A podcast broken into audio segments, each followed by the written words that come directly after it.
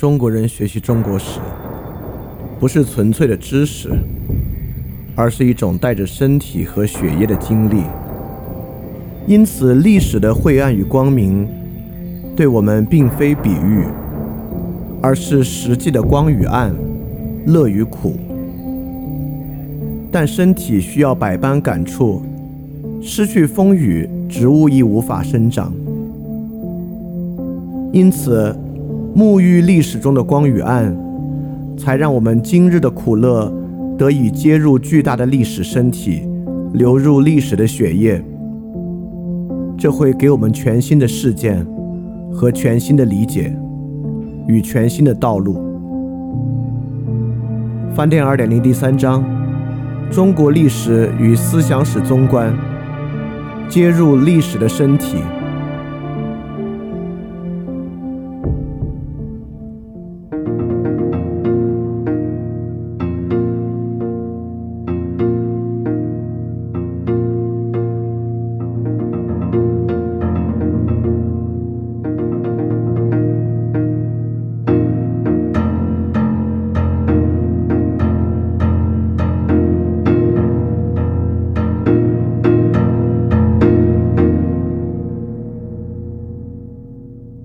期二点零主体节目都配有讲义，讲义可以在 flipradio.dot3adisc.dot.com 下载。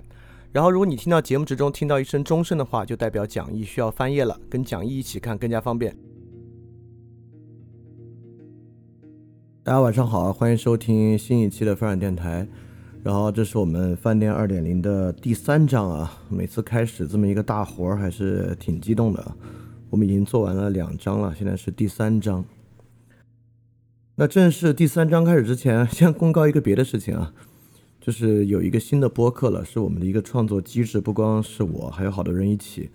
我们来做跟以前我做的那个做事儿的人很像的这种经验性的报道，我觉得这个蛮重要的。这个新的播客呢叫做做事侠，大家可以去关注，名字有点怪啊，但我觉得挺诙谐的。呃，在呃网易云音乐啊、小宇宙啊、Apple Podcast。喜马拉雅都有，你搜“做事侠”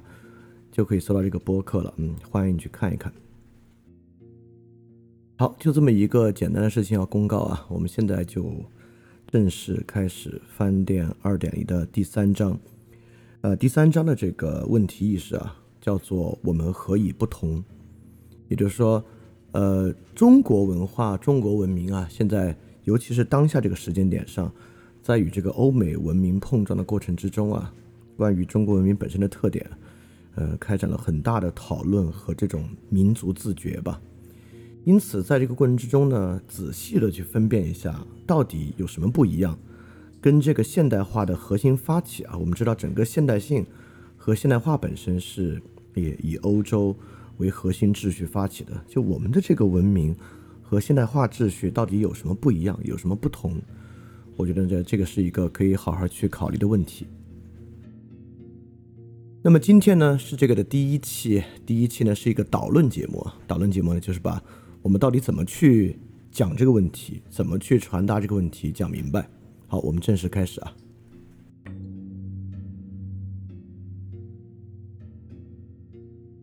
那么整个第三章呢，我确实想把它献给啊刚刚去世一个月有余的学术巨匠。余英时先生，也是这个当代新儒家的一个典范吧。那么，除了做着这个姿态啊，还有更重要的，也就是说，整个二点零第三章，我们来讲这个中国史与中国思想史，以这个孔子、论语为核心线索的过程之中，其实啊，我们也要大量的使用余英时先生的见解。那么，余英时先生呢，其实是延续了中国史史学传统。尤其是他自己论述的最好的中国士人精神，但同时又兼顾了现代自由价值观的这么一位，也就是说，在于先生的视野里，中国何以不同的这个不同，是不与现代自由价值观、现代性里面的一些普世价值有冲突的。那么，这个与今天我们所做的中国特殊论的表述，其实是有很大很大的不同的。而我相信啊，余英时先生。比现在很多鼓吹中国特殊的人啊，那对于中国传统的理解和认识，那不知道是要高到哪里去了。因此呢，我们延续云石先生治学的思路和他本人的问题意识和旨趣，其实呢也会大量的使用在翻店二点零的第三章之中。因为余英时先生啊，在研究这个中国古典文化、中国传统历史和中国传统思想史上，确实是一个不世出的天才。从很大程度之上呢，比起他的老师钱穆是有过之而无不及。因为余英时先生至少啊，进入了到了一个学术交流呃更自由的时代。因此，在这个情况之下呢，他对于各种中西方学术的河流和碰撞。其实比钱穆先生会有更好的视野，在这个情况之下，能够产生更多的学术成果，那也并不奇怪。而且尤其呃，我觉得有意思啊，也是对我们讲这个翻天二点零第三章非常有帮助的，就是钱穆先生基本上对于中国历史的各个时代都有所表述。我们之前讲过的，他对于中国先秦思想的《论天人之际》，本身呢就是对于在雅斯贝尔斯的这个轴心文明的基础之上。来论述中国先秦诸子百家的轴心文明的一个非常重要的书。那么还有非常非常，他学术生涯中啊，可能最重要的一个时代的研究就是宋朝。对于宋明理学，他写的那本巨著《朱熹的历史世界》和宋明理学的政治文化。那包括呃明代啊，云石先生其实也只有《中国近世宗教伦理与商人精神》。啊，清代啊，他讲《红楼梦》啊，代政啊，民国啊，也讲了很多很多。那么回到春秋战国汉魏晋隋唐的时期呢，呃，虽然不是有很多的专著，但其实文章也非常非常多。呃，我在云石先生的全集里面啊，其实已经做了很好的整理，把它各个描述各个时代的内容都好好整理出来了。所以说，所有这些内容呢，啊，都会在整个翻二点第三章我们讲的过程之中，成为里面一个非常非常重要的思想资源来使用啊。所以说。整个这部分说献给余英时先生呢，这也不是一个仅仅的道德姿态，他的这个整个学术成果和思想呢，也会很大程度上被介绍，在整个这个过程中被介绍出来。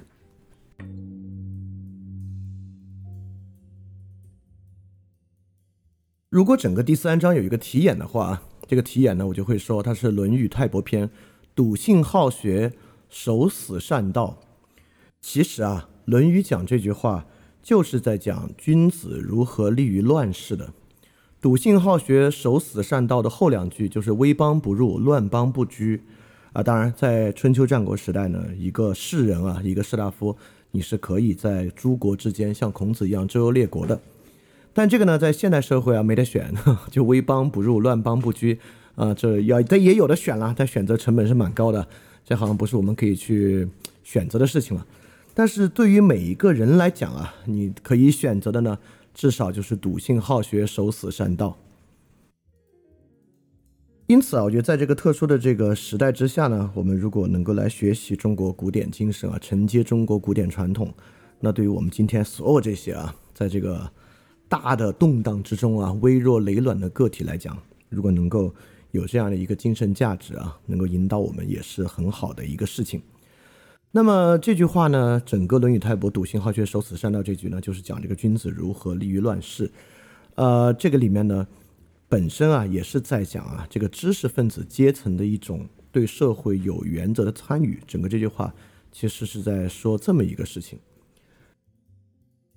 那么在之前个人主义和平民社会之中呢，我就有一个论断，这个论断呢叫做都是知识分子的时代，就是在这样一个时代有两个条件。可能 push 每个人都成为知识分子。第一个呢，就是教育的普及；第二个呢，就是互联网。教育的普及呢，让每个人都，不管你是不是真的有了分辨的能力，但至少呢，你都有了分辨的自信。我在之前一篇文章里面也写到过，康德讲的那个何谓启蒙？启蒙呢，是让每个人有了运用自己理性的勇气和决心啊，但并不代表每个人就真的有足够的能力去运用自己的理性。因此呢。在今天这个时代啊，如果你要去做一个盲从的人，甚至都很困难。你已经无法完全盲从于某个权威了。权威如果需要驱使人去服从的话呢，他也必须使用道理和理性来驱使人服从。这是都成为知识分子的第一重意味。那么，都成为知识分子的第二重意味呢，就是这个互联网啊，这个互联网呢，让每个人都有可能表达、参与到表达以及参与到这个社会共识的集结过程之中。在这个情况之下呢，你可不是，你就势必必然的能够对这个社会产生或大或小的某种影响的。那翻译二点零第三章本身，也就是我们这个一种实践，它不仅指我本身的讲述，还指聆听者和聆听者对这样的文本和内容该如何去反应。当然，第三章的内容啊，比起前两章啊，本身它就要，嗯，怎么说呢？要危险一点点吧。就比如说我刚刚说啊，我把这个第三章献给余英时先生，这个本身很可能就有点这个 incorrectness，political incorrectness，本身就不是特别的正确。那更不用说啊，也知道这个历史话题是容易惹麻烦的。现在的互联网上呢，有几个圈子不好碰啊，比如说见证圈是不好碰的。另外一个圈子呢，这个历史爱好者的圈子啊，也是不好碰的。呃，就近年来啊，这个不管是明粉啊、唐粉啊、汉粉啊，在网络上崛起啊，就捍卫这个汉人王朝啊、明朝、唐朝，尤其是这个汉朝啊，在网上把这个当做一种政治来看，是一种正确性来看待，也是蛮吓人的一股潮流。但是，就是之前在放出这个翻第二点零的八个章节的时候啊。还不知道讲到第三章的时候赶上这么一个潮流啊，所以没关系。既然之前都说了，我们就尊崇一点中国古人的天命观，我们就这么来讲。而且在这个讲的过程中呢，我们就来实践笃信好学，守死善道。那么笃信好学，守死善道是什么意思呢？这里可以简单的来说一说。笃信啊，本身在《论语》里面，信更多指的是真实不欺。也就是说呢，你做一个内容啊，你做你相信的东西啊，你讲你真正相信的话，你讲你自己认可的东西啊，你不要去讲一些，当然这个现在太多了，讲一些自己不认可的，可能因为是财富密码或者有流量的方法，所以说你讲呢就讲你真实的东西，讲你真正懂的东西。那这是一个基础的一个道德要求啊。第二个重要的呢是好学，那么。笃信和好学在《论语》里面其实就有一个，在《论语阳虎篇》其中就说到：“好信不好学，其必也贼。”也就是说，如果一个人仅仅强调啊守信诚实，但是不好学，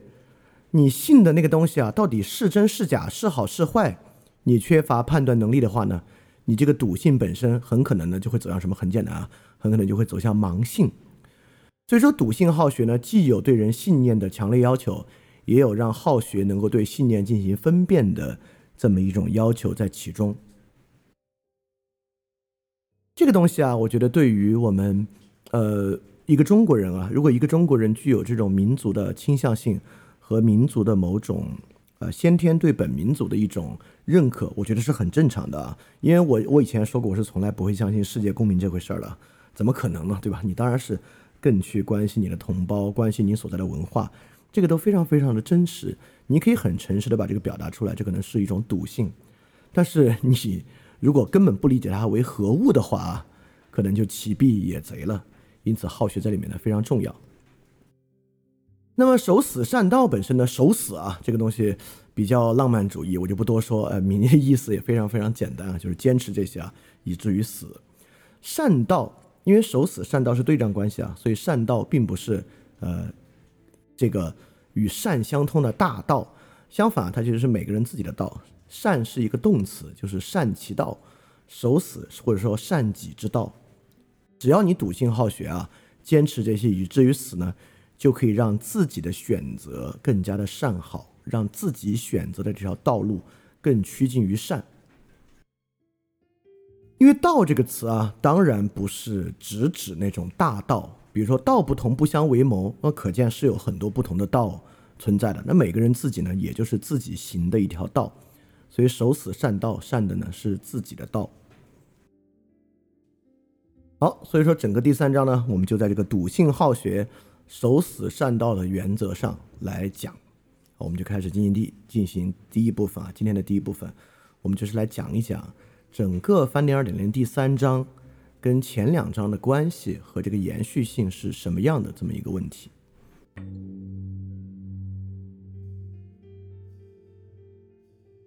很多人之前都问过我啊，说这个翻天二点零是一个你怎么确定这个顺序啊？这是你经过深思熟虑去完成的一个具有非常强烈这个完备性的一个顺序吗？因为第一个讲这个康德纯粹理性批判，第二个讲维特根斯坦哲学研究，第三个呢就是我们现在讲的孔子的《论语》，然后是尼采的《查拉图斯特拉如是说》，福克的性经验史，柏拉图的理想国，黑格尔的精神现象学和海德格尔的存在与时间。那么当然啊，最初我绝对是有一个粗浅的想法和构想的。当然，我也可以很玄妙的讲啊，当然它有一个相当相当完备的顺序。我甚至可以说，某天晚上我做了一个梦，在梦中啊得到了一个重要的启示。要让我以这八个顺序啊来讲这八部经典，当然以上是开玩笑的，我并没有做这么一个梦，啊，最开始当然会有一些很粗浅的想法了，不过我现在讲到这里啊，我得说啊，这个粗浅的想法，我最开始啊这个谋篇布局以这个顺序来讲这个东西已经不重要了，为什么不重要呢？这恰恰是维特根斯坦能够给我们非常重要的教诲，不管任何内容处在任何顺序之中。勾连和阐释的方法绝对不是唯一的，它不会被任何逻辑性在内部所这个呃网罗住。而不管是文本本身前后可以有的关系，还是与已经发生的时代事项，比如说我们讲这个孔子《论语》啊，就赶上这个时候，也真是好巧不巧，对吧？就这样的东西呢，都是在你自己的计划之外的。因此，二点零并不是一个我可以说啊。它不是一个非常完善的顺序，但是这根本不重要啊！在这个情况之下，依然能够有很好的方式将其前前后勾连，形成一个呃，你可以去呃逐渐爬升的一个阶梯和秩序吧。确实啊，在维特根斯坦之后，对于有没有这种严谨啊和逻辑完备的理据和秩序啊，我们应该已经可以学会抛弃这样的一个发问和这样的一个要求了。所以说，我们依然可以从今天的这个视角上来看。整个第一章、第二章、第三章是怎么样的一个顺序？在你听第三章的时候呢，当然，如果你完全没有听过第一章和第二章的也可以。但如果听第一章和第二章呢，当然会有很多好处。例如，在今天的节目之中呢，我就经常提到“中观”“面相”这样的词汇。在实际提到的时候呢，我也会简要的说一下，我们这里讲“面相”指的是什么，讲“中观”指的是什么。但如果你听过第二章维特根斯坦呢，你就当然会更明白我们这里提的面相和中观是什么样的一个意思了。包括我一会儿会提到，呃，不要想而要看啊。如果你是第一次听，如何理解“不要想而要看”这句话啊？当然，这句话不是一个可以简简单单两三分钟就理解他意思的话语了。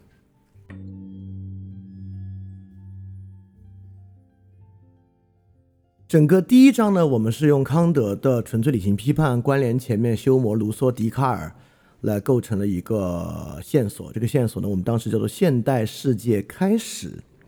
啊，里面呢其实是对于认识论的一个最基础的梳理，什么是知识，什么是信念，什么是感觉，什么是道德，等等等等的。现在回过去看啊，我觉得第一章非常重要的，也是很多人记忆比较犹新的，确实是第一章提出了一些非常基础的错误，这些错误呢是一种认识论上的错误。这些认认识论的错误呢，要么非常简明啊，看看上去非常美好，要么呢让人非常爽啊，比较善巧，比较简单。因此呢，第一章呢，其实就是帮我们打破了这些错误，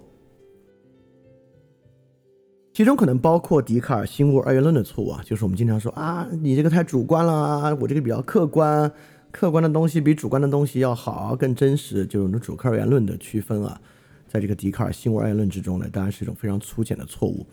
第二种呢是修谟的感觉主义式的错误，就是把感觉当做唯一真实和真实出发点，它当然会导向纯粹的相对主义和导向享乐主义等等的问题啊。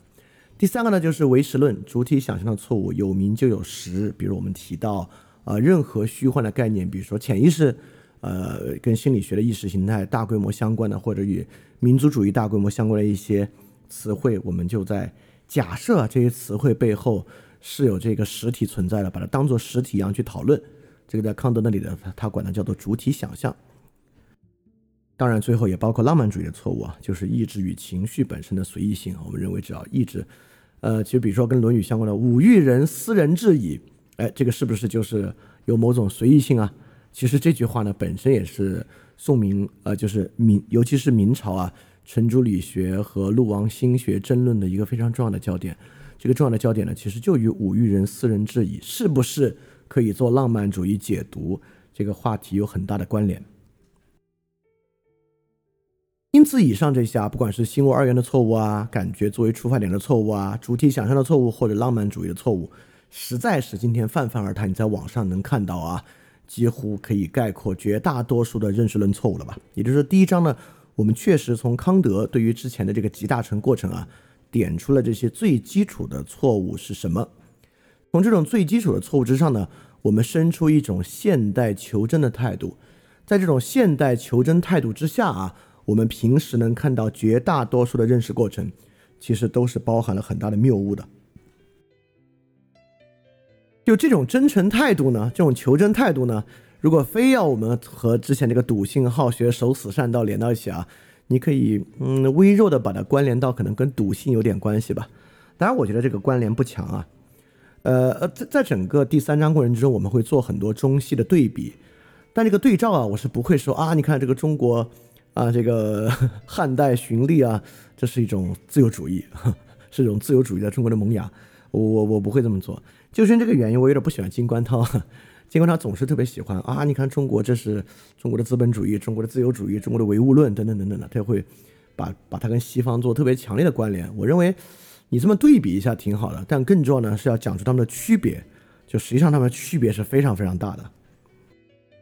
就比如笃信和认识论求真啊，就有巨大的区别。这个笃信本身啊，当然还是从个人言行和个人实践的信实上主要来讲的。这个现代求真呢，是一种认识论上的求真和真诚态度。这两个东西，如果非要做个对比的话呢，它其实就有点像我上一期呃会影片节目讲的那个有人之争和无人之争。认识论的求真和真诚呢，偏向是一个无人之争，但笃信背后的真诚啊，其实还是一种有人之争。他们俩区别还是蛮大的，但是 anyway，在第一章呢，我们点出了很多认识论的错误，在这个错误的情况之下呢，当然就浮现出了一个非常非常巨大的问题。好啊，新二元论也不行，感觉主义也不行，主体想象也不行，浪漫主义也不行。但这个康德那儿啊，一到认识啊，又有外在世界作为显象，知性范畴加入，鲜艳综合。经验世界、道德世界、纯粹理性、实践理性、判断力，这些东西全部要调和在一起。这样看起来啊，认识变成了一个好复杂、好复杂的事情。所以第一章结束之后呢，有一个问题当然呼之欲出啊，就是你说好这些都是错的，那该怎么办呢？啊，这个该怎么办呢？刚好就是这个二点零第二章我们回答的问题。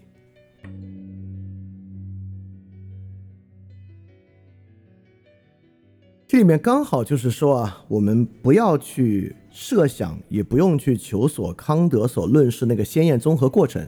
我们不用去像做一个程序一样啊，先这么做，再这么做去完成认识，不要这么想，我们直接从这个认识和理解的核心抓手语言去切入，因为无论如何啊，我们完成认识和理解的过程是靠语言完成的，我们就直接就语言来说语言。因此，第二章呢，我们就讲了维特根斯坦的哲学研究这么一本重要的书。这个哲学研究这本书呢，就是在讲这个语言观念和语言与理解认识的关系。那这里面呢，有一个很重要的观点啊，就是不要想，而要看。从想的认识论演绎和分析，走向看法本身的直观和多元的这么一个过程。其中啊，我觉得如果非要写出一个顺序清晰的三步。可以这么去表述它。第一个呢，就是我们要去尊重自然语言使用本身目的和意义的直观。这个语言啊，不是拿来玩的，是拿来用的。就即便我们认为啊，这个认识世界好复杂，但其实很多时候都没有那么复杂。这个认识过程就是拿来使用的，即便在论理的过程之中，它也是靠使用的方式推进的。也就是，不管我们要搞多么复杂的认识论，这些认识论都是用来处理生活中的问题，来调节我们的矛盾和纠纷，做一种正义的讨论、价值的讨论、生活方案的讨论。它本质上呢，都是拿来用的。因此，在这个情况之下呢，我们不去做复杂的分辨和分析，尊重自然语言目的和意义的直观。但在这个情况之下，真正难的这一步在这儿。你要明白，一件事情有无数种使其合理的可能性，也就是说，自然语言有不同的语言游戏，在这个情况之下能够呈现出截然不同的面相，而面相背后呢，是一种完全不同对于情境的理解和认识。啊，这个东西呢，是它真正复杂的部分，它并不依靠逻辑，而依靠可能性的面相变化。因此啊，一个真正认识很深的人，恰恰不是通过想，而是通过看，通过事件达到这个事件不是这个 event 那个事件啊，视觉的视，见识的见，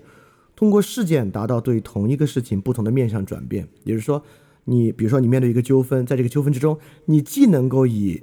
A 的视角去看。也能够以 B 的视角去看，在这个情况之下，你才能真正找到他们二者的公约数。当然，在今天的社会之下，你两个视角赫然是不够的啊！今天有无数的事情，无数的视角去看待、去理解，因此在事件之中达成面向转变，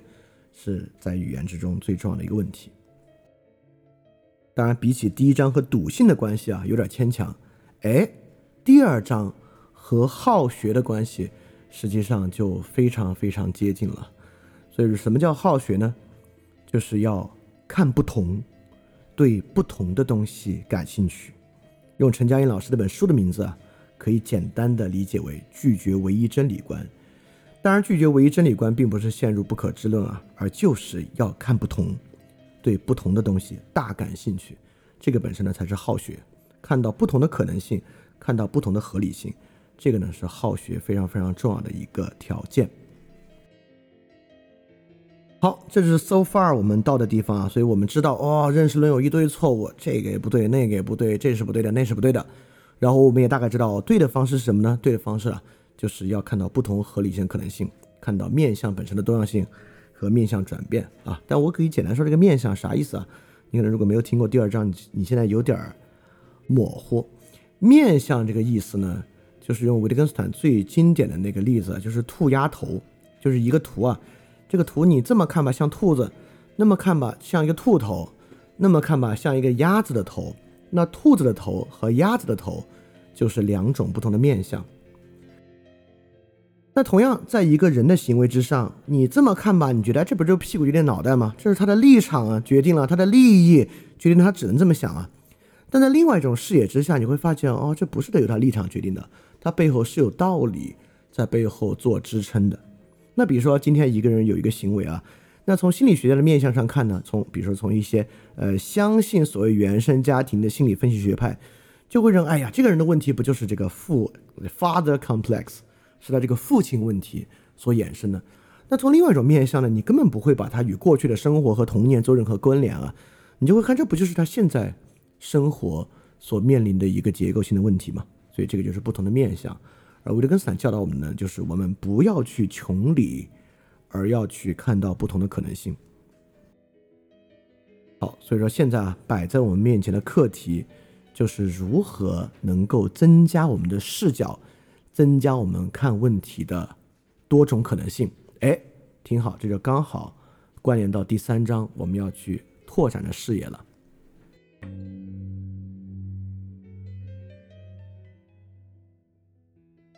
那么中国历史啊，确实包括中国这个特殊的文化和文明，提供了一种不同的视角。比如在福山所提出的历史终结论上讲啊，现在中国特殊论呢，就是在挑战福山的历史终结论。我们认为，当然人类文明有一种别的可能。在这个情况之下，确实现在欧美文明在面对互联网挑战的时候呢，也遭遇到了很多的问题和困境。在这个困境之中呢，我们作为他山之石啊，不管是从我们自己的发展，还是对他们的发展呢，很可能都能提出一些非常有益的帮助。但是啊，肯定不是以现在这种粗暴的方式来呈现。所以说啊，回到中国历史和中国的思想史之中，去发现中国历史的不同面相，就是我们这个部分非常重要的一个课题了。在现在的情况之下啊，在呃，或者网上比较流俗的观点之中，中国历史呢，当然有它本身很强烈的一个面相，比如说大一统，比如说这个文明从未间断啊，不断延续，比如说百代皆行秦制主，外儒内法等等等等的，这些呢都是过于简单的。我们不仅要的不是要看中国历史的那个面相，而是要看到中国历史不同的面相。那么这个面相呢，就是正向啊。我们无怎么能看出是个兔子头，怎么能看出这个鸭头呢？当然是因为我们在别的地方见过兔子，吃过兔肉，见过兔子跑，在别的地方呢见过鸭子等等。所以说，在中国历史中看出不同的面相，不是靠分析来的，而是靠经验来的。这经验呢，一方面是把中国历史勾连我们当下每个人实际有的经验；第二个呢，是增加历史细节和知识，帮大家拥有一种历史学的经验，从中呢才能看出不同的面相。所以说呢，这个过程离不开的是一种勾连的尝试，和对于中国历史本身细节的更多的呈现。当然啊，我们也也要去面对一个非常重要的问题。我们说啊，守死善道，要善己之道。那么我们现在每个人的道，确实是从中国历史中分出来的吗？